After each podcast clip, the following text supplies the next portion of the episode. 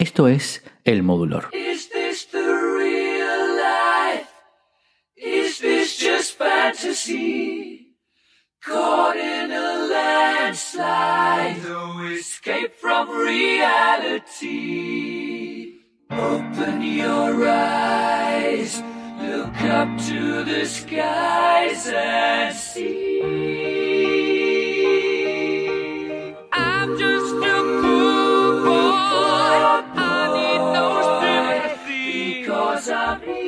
come, easy go. Little high, little low. Any way the wind blows doesn't really matter to me. To me.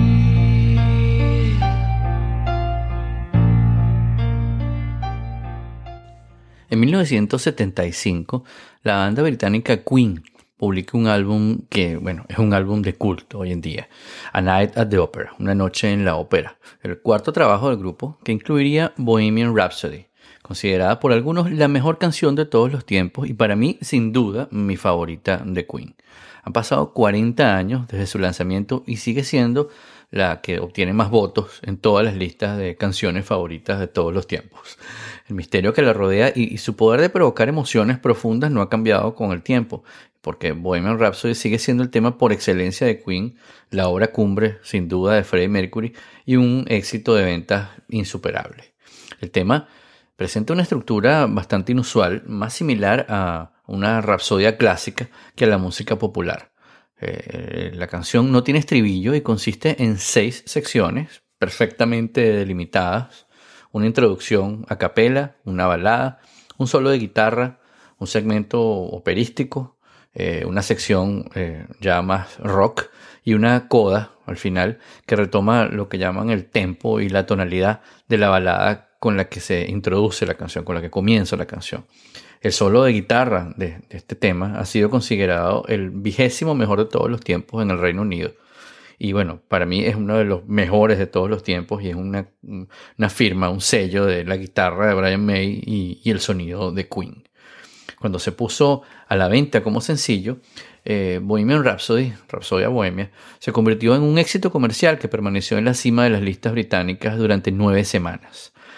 Allí llegó a tener el puesto número uno, otra vez en 1991, tras la muerte de Freddie Mercury, y en total eh, superó los 2 millones de ventas, 2 millones de, de copias eh, en ventas, siendo el tercer sencillo más vendido de todos los tiempos.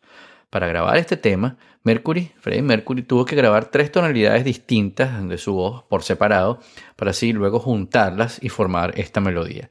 De hecho, algo curioso de la canción, bueno, algo que todos se deben haber dado cuenta eh, cuando escuchan este tema desde la primera vez hasta hace un minuto cuando comenzamos este episodio, es que si se escucha eh, con audífonos o con, o con cornetas, speakers separados, pueden escuchar los tonos agudos de un lado mientras que los tonos graves los escuchan del otro lado de- de- de- del tema, ¿no? del lugar donde estén o de los audífonos. Y la pregunta que siempre vas a escuchar eh, eh, acerca de este tema, especialmente por quienes no lo conocen, es ¿qué tiene este tema de especial?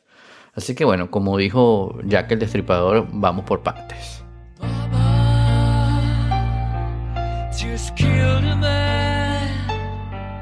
put a gun against his head, pulled my trigger.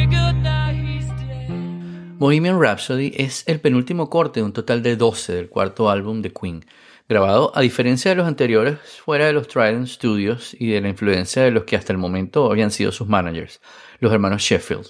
El, el despegue de esta banda se ha producido con Killer Queen, su tercer single, correspondiente al álbum Sheer Heart Attack, con el que alcanzaron el número 2 de las listas a finales de 1974. Paradójicamente, y aún a pesar de que por aquella época los miembros del grupo podrían haber sido bastante ricos con, esos, eh, con ese éxito, solo cobraban mm, la cantidad de 200 libras semanales. El dinero que les correspondía por las ventas no acababa de llegar, presumiblemente por la gestión de Barry y Norman Sheffield. Eh, bueno, una mala gestión, no, no, no hay que subrayarlo mucho, ¿no? Durante tres años la banda se había sometido a un ritmo frenético de grabaciones y de giras continuas en condiciones que no consideraban dignas ni a la altura de sus posibilidades. Unos salarios mínimos y muy poca eh, opción de hallar la tranquilidad necesaria para llevar a cabo lo que más les interesaba en aquel momento. como a todo artista en realidad, ¿no? Crear. Había llegado entonces el momento del cambio. Freddie contactó a John Reed, el manager de Elton John, iniciándose así un periodo en el que las condiciones económicas y laborales mejoraron para que el grupo pudiera concentrarse en su trabajo. La grabación del álbum se realizó en cinco estudios simultáneamente: Roundhouse, Sarm East, Scorpio, Lansdowne y Olympic, volviendo a contar con sus hombres de confianza, Roy Thomas Baker en la producción y el técnico de sonido Mike Stone. Como testimonio de esta época tenebrosa de la historia de Queen, Mercury compuso Dead on Two Legs, que el mismo Frey definió como la letra más despiadada que escribí jamás. Un tema desagradable que sacaba a luz mi lado maléfico. Una venganza, en realidad, hacia quienes los intentaron eh, arruinar moral y económicamente.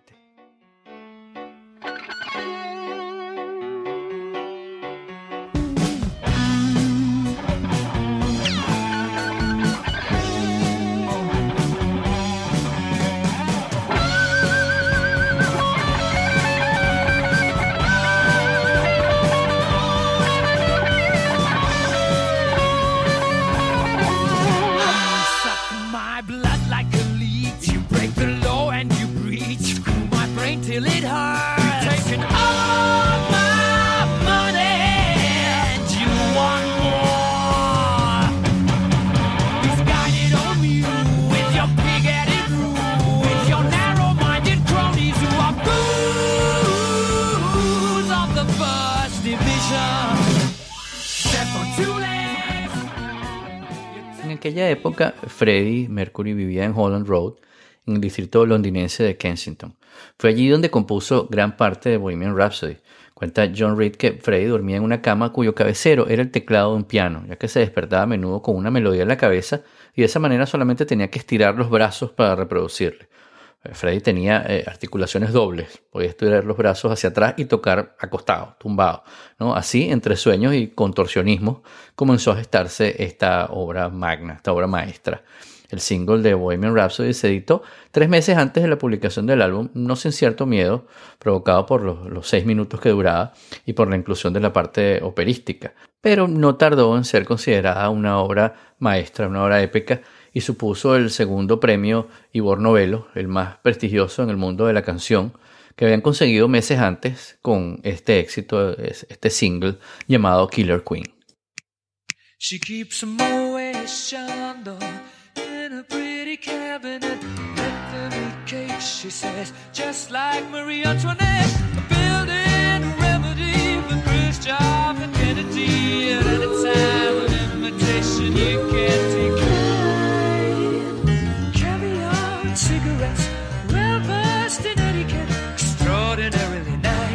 She's a killer queen, gunpowder gelatine, dynamite with a laser beam, guaranteed to blow your mind. Anytime. Recommended at the price, insatiable and appetite. Wanna try?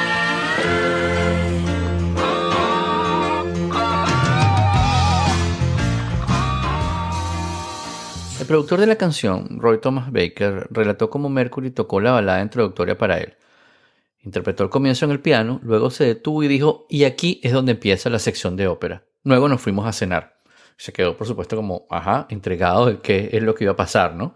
El, guitarrista de la banda, Brian May, dijo que eh, ellos comentaron que el esbozo de Mercury para la canción era intrigante y original y muy digno de trabajarse porque mucho del material de Queen se escribía en el estudio, pero, según May, pero esta canción estaba toda en la mente de Freddie. La musicóloga Sheila Whiteley sugirió que el título se basaba fuertemente en la ideología del rock contemporáneo, el individualismo del mundo de los artistas, con esta parte de Rapsodia, afirmando los ideales románticos del rock como arte. Sobre lo de bohemio, Daniel Miche, dijo que Mercury intentó que esta canción fuera una suerte de ópera, algo fuera de las normas de las canciones de rock y siguiendo la lógica operística, con coros de muchas voces alternados con solos similares a arias, las emociones excesivas y la trama, por supuesto, confusa.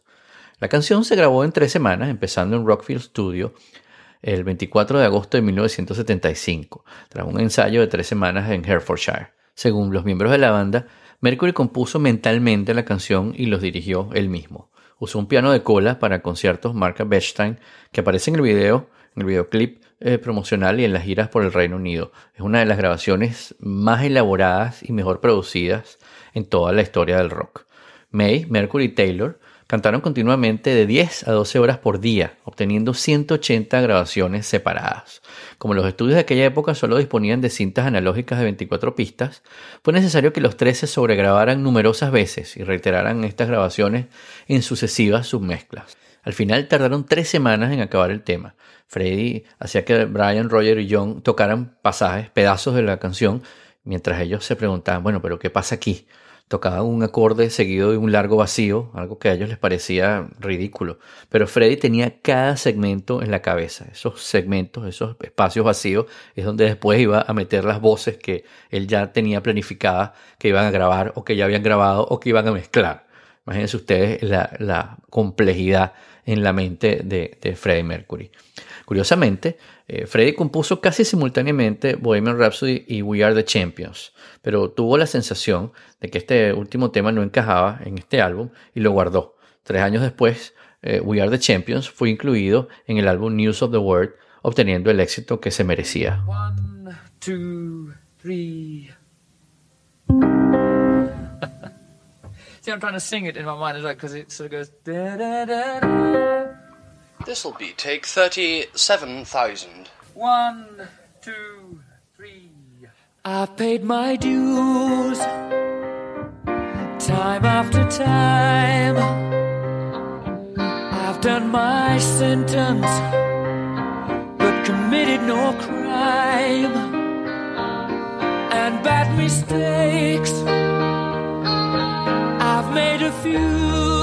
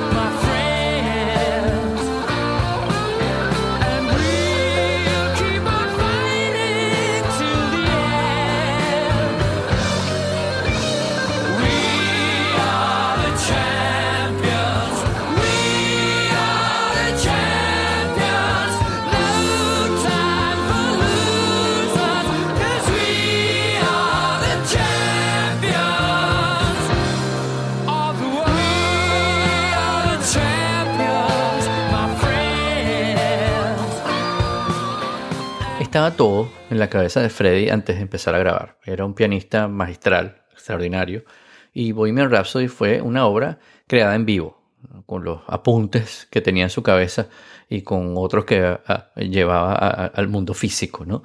En la sección de Galileo, por ejemplo, los altos fueron interpretados por Roger Taylor y los bajos por Freddie. Este era mucho más ordenado de lo que parecía, porque tenía una infinidad de papelitos con apuntes y galileos, todo perfectamente planificado. Según el productor, no era fácil grabar como ellos querían, pero lo hacían con cierta tranquilidad porque eran conscientes de que estaban creando una tendencia y que la tecnología acabaría poniéndose a su nivel. El mensaje en la letra de la canción es profundamente complejo. Todo el mundo tiene una teoría, y por más descabelladas que sean, todas nos hacen concluir la genialidad como compositor, además de como músico y por supuesto como cantante de Freddie Mercury. La canción consta de seis secciones, introducción, balada, solo de guitarra, ópera, rock y coda o final, como les comenté al principio. Este formato, este formato con cambios abruptos de estilo, tonalidad y tempo, es inusual en la música rock y una versión eh, eh, de este estilo había sido empleada en el pasado por la banda en canciones como My Fairy Queen o The March of the Black Queen, pertenecientes a los discos Queen 1 y Queen 2 respectivamente. Mercury siempre se negó a explicar eh, la composición de este tema, qué significaba el tema, diciendo que solo se trataba sobre relaciones. Luego eh, inventaba otra cosa. Y pese a todo, Queen no reveló nunca el verdadero significado de la canción. El canto a capela introductorio presenta a un pobre muchacho He's Just a Poor Boy, que se debate en la disociación entre la realidad y la fantasía y rechaza la compasión, porque fácil viene y fácil se va. Easy comes, easy goes. Pese a que en el video promocional se ve a los cuatro integrantes de la banda cantando, esa parte se creó superponiendo cuatro cintas con la voz de Freddie Mercury. La letra cuestiona, en ese momento, si la vida es real o es solo fantasía, antes de concluir que no hay escape de la realidad. En el tema puede escucharse Is this the real life? Is this just fantasy? Caught in a landslide, no escape from reality. Eh, que la traducción obviamente es esto es la vida real, es solo fantasía. Atrapado en este derrumbe de la vida, no, hay escape de la realidad. 15 segundos después hace su entrada el piano y la voz de Mercury, eh, que se alterna con otras partes vocales. Is this real life? Just fantasy? Caught in a landslide, no escape from reality. Open your eyes, look up to the skies and see. I'm just a poor boy, I need no sympathy. Because I'm easy come, easy go, little high.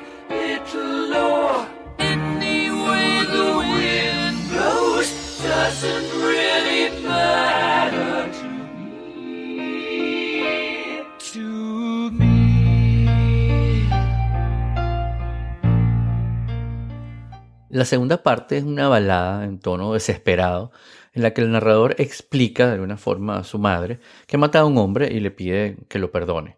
La figura de la mujer que simboliza a la madre es recurrente en la obra de Freddy y lo podemos ver en My Fairy King e incluso en uno de sus últimos temas, Mother Love.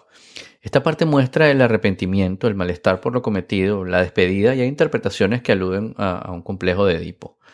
Hay personas que dicen que eh, en esta parte él está confesando eh, eh, a su madre un pacto que hizo con el diablo, ¿no? Que vendió su alma. Entonces el, hombre que está asesinando en ese pacto es el mismo, ¿no? Dice, Mama just killed a man. Y a pesar de ser joven, life has just begun, mm, lo arruinó todo con este, con este pacto, ¿no? I've gone and thrown it all away. Eh, le dice que por eso podría morir en cualquier momento y bueno, y que si eso pasa, que continúe con su vida, carry on, carry on as if nothing really matters estos escalofríos de los que habla también en esta parte del tema son eh, eh, representados musicalmente por eh, Brian May, que mm, literalmente araña la guitarra para crear este sonido.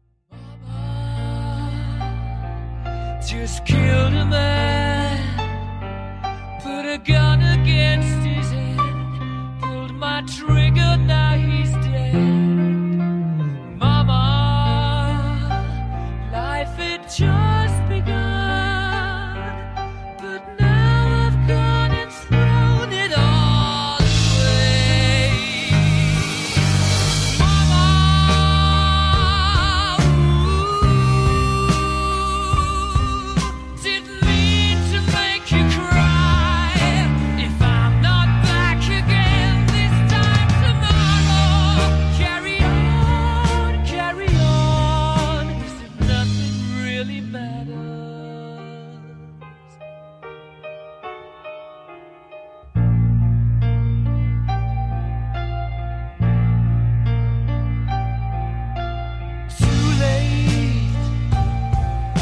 got time.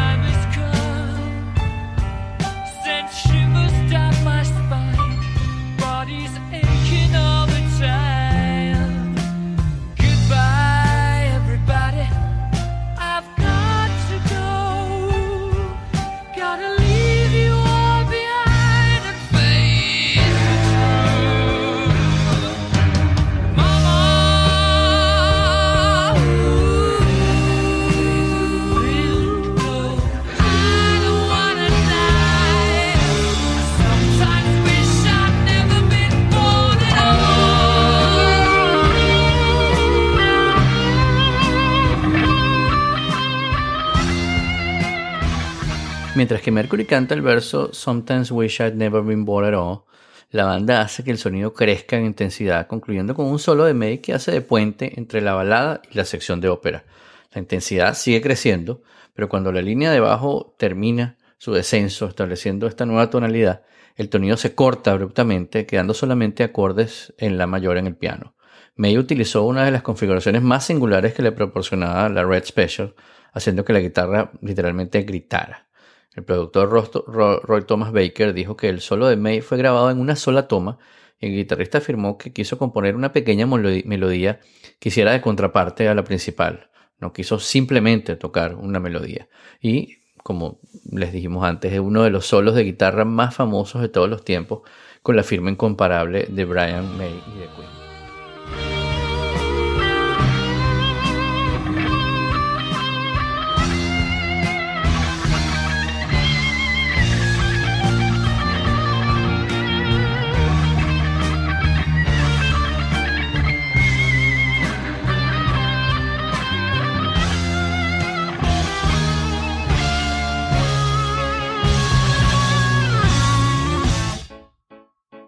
Estas alturas ya todos estamos esperando ese espectáculo que nos están anunciando. Rápidos y abruptos cambios de ritmo y armonía introducen esta sección pseudo-operística que contiene la mayor parte de los efectos de las grabaciones superpuestas y nos cuentan el descenso del narrador, del protagonista de este tema, al infierno. Mientras que el pulso normal de la canción se mantiene, la dinámica varía enormemente en cada estrofa. Pasa de Mercury cantando solo con el piano a un coro de muchas voces, sostenido por un acompañamiento de bajo, batería, piano y timbales. El efecto del coro fue creado superponiendo 180 cintas separadas que se obtuvieron de las grabaciones de 12 horas al día de May Mercury Taylor.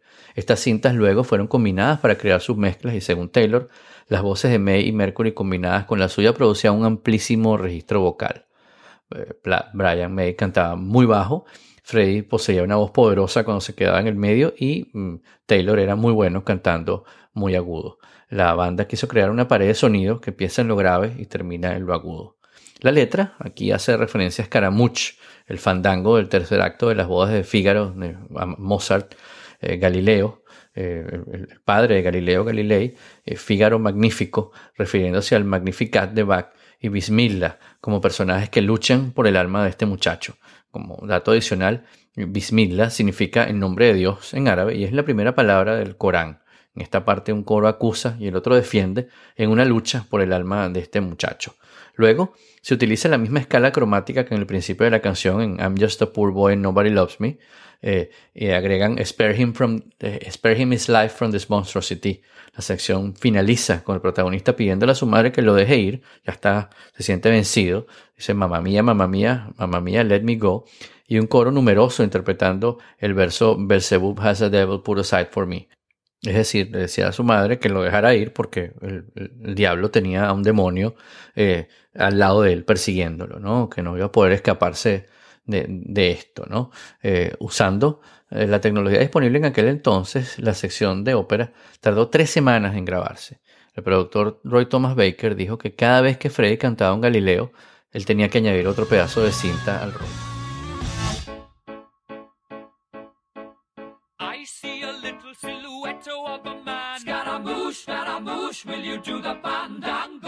rol. Galileo Galileo, Galileo, Figaro. Magnifico! I'm just a poor boy and nobody loves me. He's just a poor boy from a poor family, sparing his life from this monstrosity.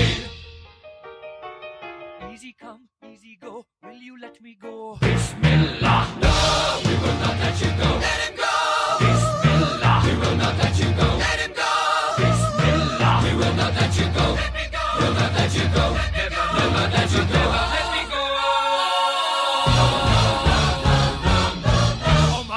mia, mamma mia. Mamma mia, let me go. Beelzebub has a devil put aside for me, for me, for me. La sección operística conduce a un interludio de rock con un ostinato eh, eh, interpretado por la guitarra y escrito por Mercury. Ese ostinato es esta parte donde dice tan, tan, tan, tan, tan, tan, tan, tan, tan, que se va repitiendo varias veces en la pieza de forma consecutiva durante varios compases. Eh, eh, dice Mercury ahí, So you think you can stone me and spit in my eye, que algunos atribuyen al demonio que se le ha derrotado esta batalla, que no se pudo llevar el alma del protagonista y opta por huir, por irse del lugar. Dice, just gotta get out, just gotta get right out of here. Otros concluyen que tras el juicio en la parte operística el héroe se vuelve desafiante y sale victorioso de la ópera como un rebelde, ¿no?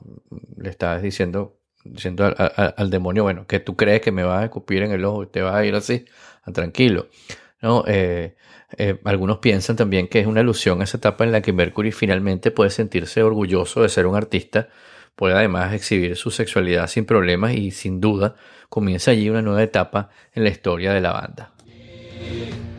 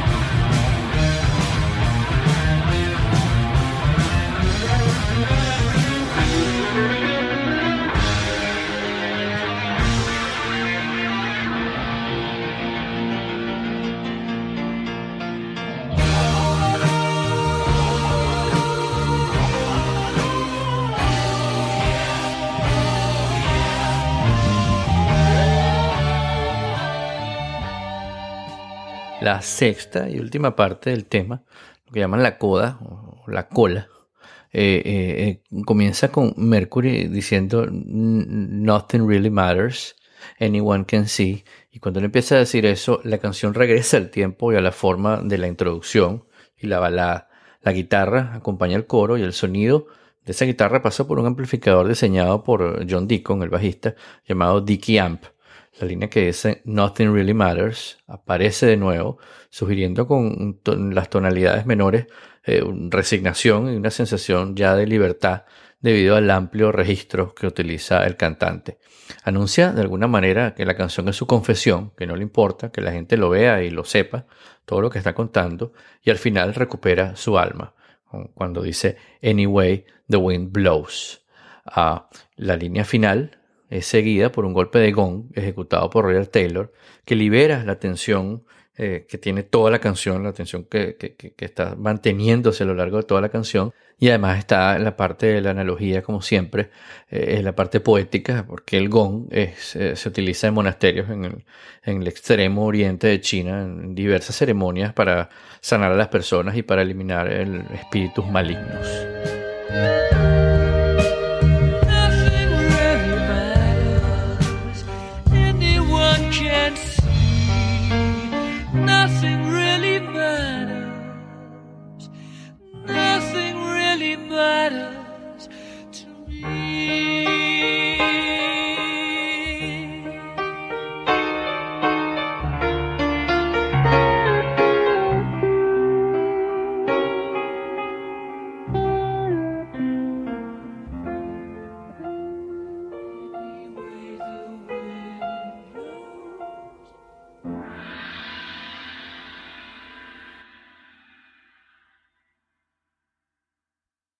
Cuando la banda quiso estrenar Bohemian Rhapsody como sencillo, varios ejecutivos le señalaron que, debido a su larga duración, nunca llegaría a ser un gran éxito. Según Baker, y Quinn le dieron al DJ Kenny Everett una copia de la canción diciéndole que nunca debía emitirla en la radio. Su contestación fue, según el productor, nunca lo haré, mientras guiñaba un ojo. Everett solo pasó partes de la canción y, y, su audiencia le pidió, le exigió que la pusiera en el aire muchas veces, llegando a reproducirla 14 veces en dos días. Hordas de seguidores trataron de comprar el sencillo el lunes siguiente, pero Bohemian Rhapsody todavía no había salido a la venta. Ese mismo fin de semana, Paul Drew, quien dirigía la radio RKO en Estados Unidos, escuchó la canción en el programa de Everett en Londres y Drew consiguió una copia del sencillo y empezó a reproducirla en su país en asociación con la discográfica estadounidense de Queen, Electra. En una entrevista con Sound on Sound, Baker comentó que era curioso cómo en ambos lados del Atlántico se emitía un sencillo por la radio que las discográficas rechazaron tanto. Finalmente, el sencillo fue puesto a la venta con la canción I'm in Love with My Car como lado B.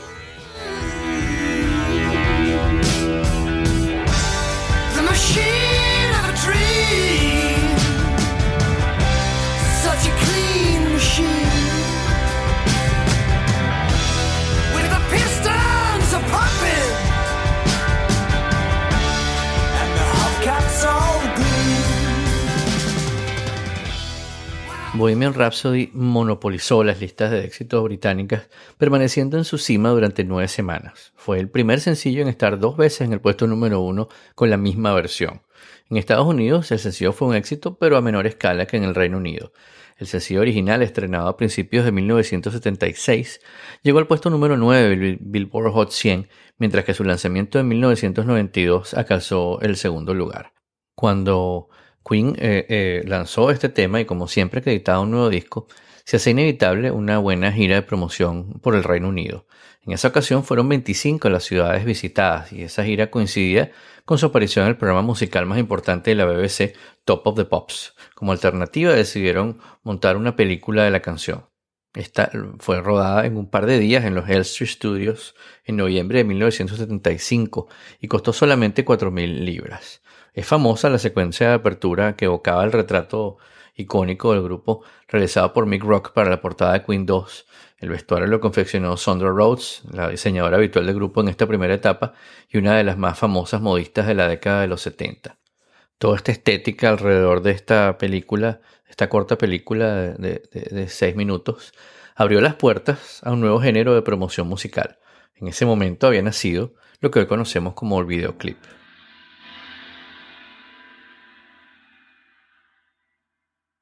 Y bueno, vamos a despedirnos este episodio escuchando, por supuesto, la versión completa de Bohemian Rhapsody. Is this the real life? Is this just fantasy?